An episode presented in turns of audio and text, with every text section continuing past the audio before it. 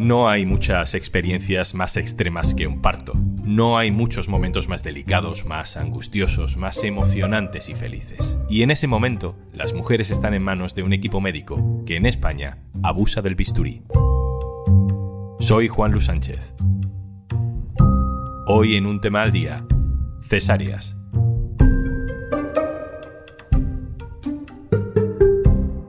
Una cosa antes de empezar. Hola, soy Juanjo de Podimo. Me asomo por aquí para recordarte que por ser oyente de un tema al día, tienes 60 días gratis de Podimo para escuchar miles de podcasts y audiolibros. Entra en podimo.es barra al día.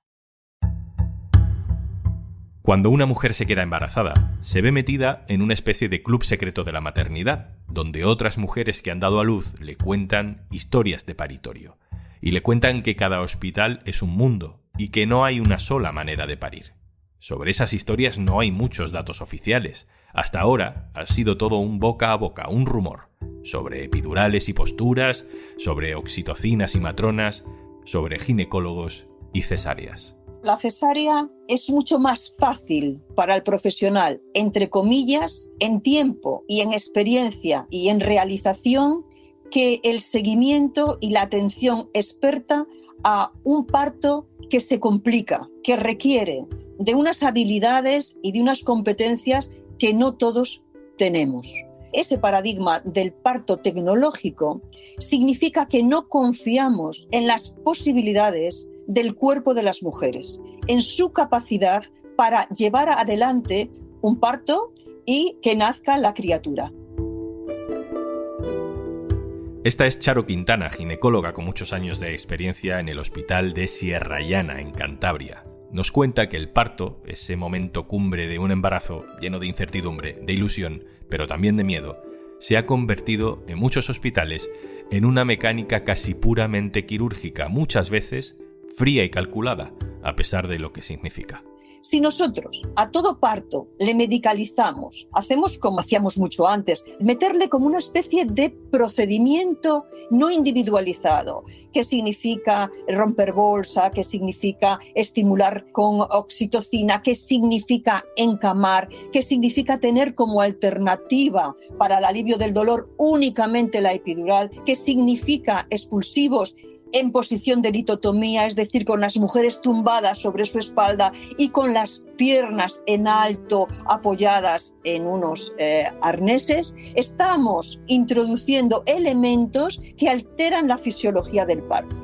Si nosotros no somos capaces de crear el clima, las condiciones en que ese proceso neuroendocrino tan especial y tan potente se desarrolle en el cuerpo de las mujeres, y esto significa apoyarlas, crear un ambiente de confianza en sus posibilidades, de respeto absoluto, de darles absolutamente libertad para expresarse, para gritar, para decir tacos, para moverse, para beber, en definitiva, para rodearles de ese silencio y de ese calor físico que también necesitan, estamos alterando el proceso de un parto que podía haber evolucionado perfectamente y estamos incrementando el riesgo de que una vez que le hemos alterado, la única solución a la que sepamos recurrir en muchas ocasiones sea hacer una cesárea. En España no hay una recopilación oficial de datos sobre cuántas cesáreas se hacen. Pero en el diario.es hemos publicado un informe especial después de meses de trabajo buscando datos, contrastando fuentes de mis compañeros Raúl Sánchez y Ana Requena Aguilar. Ana Requena, hola. Hola, ¿qué tal? Leo algunos datos de ese informe, Ana. En España, uno de cada cinco niños nacidos en la sanidad pública lo hacen por cesárea. En la sanidad privada esa tasa no es del 20%, uno de cada cinco, sino del 37%. Pero es que hay 28 hospitales donde ese 37% se convierte en un 45% y en algunos llega hasta el 60%. La tasa recomendada por los organismos internacionales sanitarios está en el 15%. Ana, ¿hay algún patrón común en todos esos hospitales eh, que abusan de las cesáreas? La inmensa mayoría de esos hospitales que tienen tasas de cesárea por encima del 45% son privados. Hay algún hospital público, lo cual es muy alarmante, pero claramente digamos que ese ranking lo que muestra es que efectivamente la sanidad privada tiende a tener una tasa de cesáreas muy, muy, muy superior a la media. Y luego, en cuanto a, por ejemplo, zonas geográficas, esos centros con una tasa elevada eh, de cesáreas están muy repartidos, pues porque los hay, en, por ejemplo, en, en Alicante, en Valencia, pero también lo hay en Ciudad Real, los hay en Canarias, los hay en Barcelona, aunque luego, incluso dentro de las mismas provincias, puedes encontrar tasas muy diferentes entre unos hospitales y otros. A lo mejor ese dato, esa diferencia que hay entre las cesáreas que se hacen en la sanidad pública y en la sanidad privada, nos da una pista. ¿Tiene esto que ver con los recursos? ¿Es una decisión de gestión económica? ¿Tiene que ver con, venga, vamos a liberar el paritorio rápido para poder meter a otra madre para parir? Ese es uno de los factores que, en fin, todas las expertas y organismos internacionales ponen sobre la mesa y alertan, ¿no? De decir, oye, no puede ser que la atención al parto esté guiada por criterios que no sean estrictamente médicos. Y sí que apuntan a que, bueno, pues eh, precisamente la gestión económica, eh, organizativa, en todos los casos, eh, no solo en los centros privados, puede ¿no? estar detrás de ese aumento. ¿Qué pasa en los centros privados? Que efectivamente, pues un obstetra, una obstetra cobra por parto y un parto vaginal pues puede durar muchísimas horas, un parto por cesárea dura 45 minutos, una hora de media. Entonces, aunque a lo mejor reciban la misma remuneración por parto, el hecho es que el tiempo que te ocupa un parto por cesárea es muchísimo menor que un parto vaginal. Con lo cual, digamos que por eficiencia económica y de recursos, a esos centros y a esas personas que los atienden, pues obviamente les sale mejor practicar una cesárea que estar horas viendo cómo se desarrolla un parto vaginal. ¿Y en los centros públicos donde también se abusa de la cesárea, por qué sucede? Bueno, la explicación no es fácil porque es multifactorial, influyen muchísimas cosas distintas. Estamos hablando de que, por ejemplo, pues si tienes más salas de dilatación, si tienes más matronas, si ese personal médico está mejor tratado, porque también las expertas hablan mucho de esto, de que evidentemente el personal médico tiene que tener sus descansos adecuados para que no tengan tampoco no la tentación de en un momento dado querer acelerar un parto para irse a descansar. O sea, es algo tan básico como eso, pero también ese estilo de, de atención al parto. Y al final, una de las consecuencias de los centros que se ponen con esto seriamente es que su tasa de cesáreas baja. Ahora vuelvo contigo, Ana. Vamos a volver a escuchar a Charo Quintana, ginecóloga en el Hospital de Sierra Llana de Cantabria. Quiero confirmar con ella esa idea que nos flota en este episodio de que las cesáreas se hacen no siempre por razones médicas, sino por ir más rápido? Pues para mí las razones son múltiples, pero la fundamental es ese paradigma de parto tecnológico en el que hemos sido educados los profesionales y que es compartida por la sociedad, de que la intervención en los partos es eh, una mejor garantía de que el resultado vaya a ser adecuado. Ese paradigma hace que llevemos adelante un intervencionismo totalmente innecesario y perjudicial que altera la evolución de muchísimos partos, metiéndoles en una serie de problemas y de complicaciones que finalmente tienen que ser resueltos por cesáreas.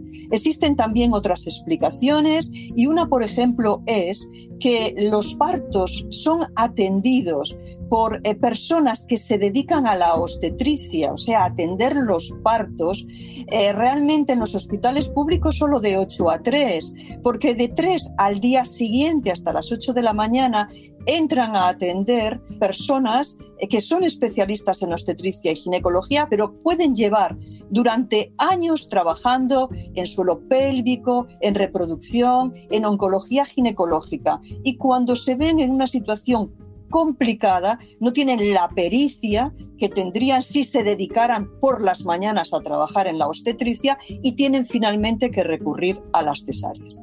Y las razones de la medicina defensiva, del miedo al parto que tenemos los profesionales que trabajamos en este ámbito, juegan también un papel. En el sistema privado sí que es la conveniencia. Si yo trabajo en el sistema público por las mañanas, pero sin embargo me he comprometido a determinados partos que se pueden presentar en cualquier momento, trato de evitar esa situación y lo planifico haciendo una cesárea, con lo cual en una hora he resuelto ese asunto y puedo irme a otras actividades y desde luego eh, poderlo compaginar con un trabajo ordinario por la mañana en el sistema público. Las cesáreas se suelen hacer por asegurar, porque parece más seguro cortar y extraer que un parto vaginal con alguna complicación. Pero ¿tiene la cesárea algún perjuicio para la madre o para el bebé? Bueno, lo primero que hay que decir es que cuando se realiza una cesárea, siempre el beneficio de su realización tiene que ser superior a los riesgos de realizarla. Es decir, que sea mucho peor no realizarla que realizarla, porque la cesárea es una cirugía mayor que somete a riesgos a la mujer y que tiene consecuencias sobre el recién nacido y luego consecuencias también en el medio y en el largo plazo a nivel psíquico, a nivel físico, a nivel sexual, a nivel del vínculo, a nivel de la lactancia, etc. Tenemos que saber que la cesárea incrementa el riesgo de muerte materna, que es una realidad afortunadamente muy infrecuente, pero que ahí está, frente al riesgo de muerte materna en el parto vía vaginal y que incrementa lo que nosotros llamamos morbilidad. Es decir, hay mayor riesgo de hemorragia, de lesión a estructuras vecinas, la vejiga, el aparato eh, digestivo, eh, el intestino, hay mayor riesgo de infección, va a dificultar la lactancia materna, va a motivar separación del recién nacido, va a haber un posoperatorio con dolor, cuando la mujer necesita encontrarse en plena forma para recibir a ese recién nacido y conocerle y prestarle cuidados, va a estar en baja forma debido a que se le ha realizado una cirugía mayor. Hay consecuencias a futuro porque ese útero queda con una cicatriz que plantea riesgos en sucesivos embarazos, de rotura. Esto limita el número de hijos que las mujeres pueden querer tener y por eso es tan importante que las cesáreas sean claramente necesarias y que las cesáreas sean perfectamente acompañadas de información, de solicitud de consentimiento, de apoyo y que se pongan en marcha nuestros hospitales cesáreas humanizadas, que son aquellas en las que en el quirófano está acompañada por su pareja o por quien ella haya elegido, en las que puede ver cuando el bebé está naciendo, en las que se le coloca sobre su cuerpo y donde el bebé cuando está preparado puede acceder al pecho e iniciar la lactancia materna, en las que no va a existir tampoco una separación en el posoperatorio ni en el ingreso inmediato. Ana Requena, termino contigo. El parto, el posparto y casi la crianza en general sigue siendo como una realidad paralela eh, a la que no se le da categoría de asunto público. No es como la educación o como la vivienda. Es surrealista que estos datos que habéis recopilado no sean públicos, no generen tampoco un gran debate público. De hecho, haciendo esta investigación, hemos hablado tanto con asociaciones, eh, mujeres, profesionales, y es curioso porque hay centros que una vez que hemos obtenido los datos hemos comprobado lo que ellas nos estaban contando, pues que tal centro era conocido por ser pues una fábrica de cesáreas, que el profesional de tal lugar tenía fama de practicar cesáreas sí o sí porque no quería jugárselo una demanda, que en tal otro centro en cambio ponían en marcha tal. Los datos que hemos obtenido en general han corroborado las impresiones de lo que nos han contado muchas mujeres, muchas organizaciones. Eso es muy significativo, porque efectivamente lo que no es normal es que no haya datos públicos que nos permitan consultar cuáles son las cifras de cada hospital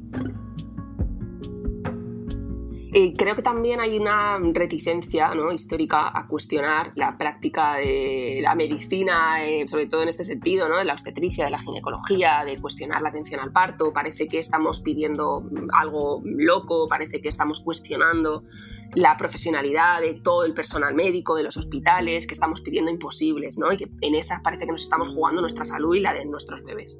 Y yo creo que no es eso y que hay que desmontar bastante esos argumentos. Lo decimos desde el principio, las cesáreas obviamente son imprescindibles, que existan y que se practican adecuadamente, pero eh, la realidad es que claro que podemos y que debemos también cuestionar, igual que lo hacemos con otras cosas, una práctica profesional que se está viendo y cada vez más está obsoleta y no va a la par con los últimos conocimientos científicos sobre el tema, sobre cómo se atiende un parto adecuadamente. Ana Requena Aguilar, redactora jefa de género del diario.es, dale la enhorabuena también a nuestro compañero jefe de datos del diario.es, Raúl Sánchez, y muchas gracias. Gracias. Y antes de marcharnos... Hola, tengo un plan para ti. Entras en podimo.es barra. ¿Te descargas Podimo? Disfrutas de todos los podcasts y audiolibros que quieras y no pagas nada hasta dentro de 60 días. Más que plan es planazo, ¿eh? Así que ya sabes, podimo.es barra al día y 60 días gratis en Podimo desde ya. Esto es un tema al día, el podcast del diario.es. Te puedes suscribir también a nuestro boletín. Encontrarás el enlace en la descripción de este episodio. Este podcast lo producen Carmen Ibáñez, Marcos García Santoja e Izaskun Pérez. El montaje es de Pedro Nogales. Yo soy Juan Luis Sánchez. Mañana, otro tema.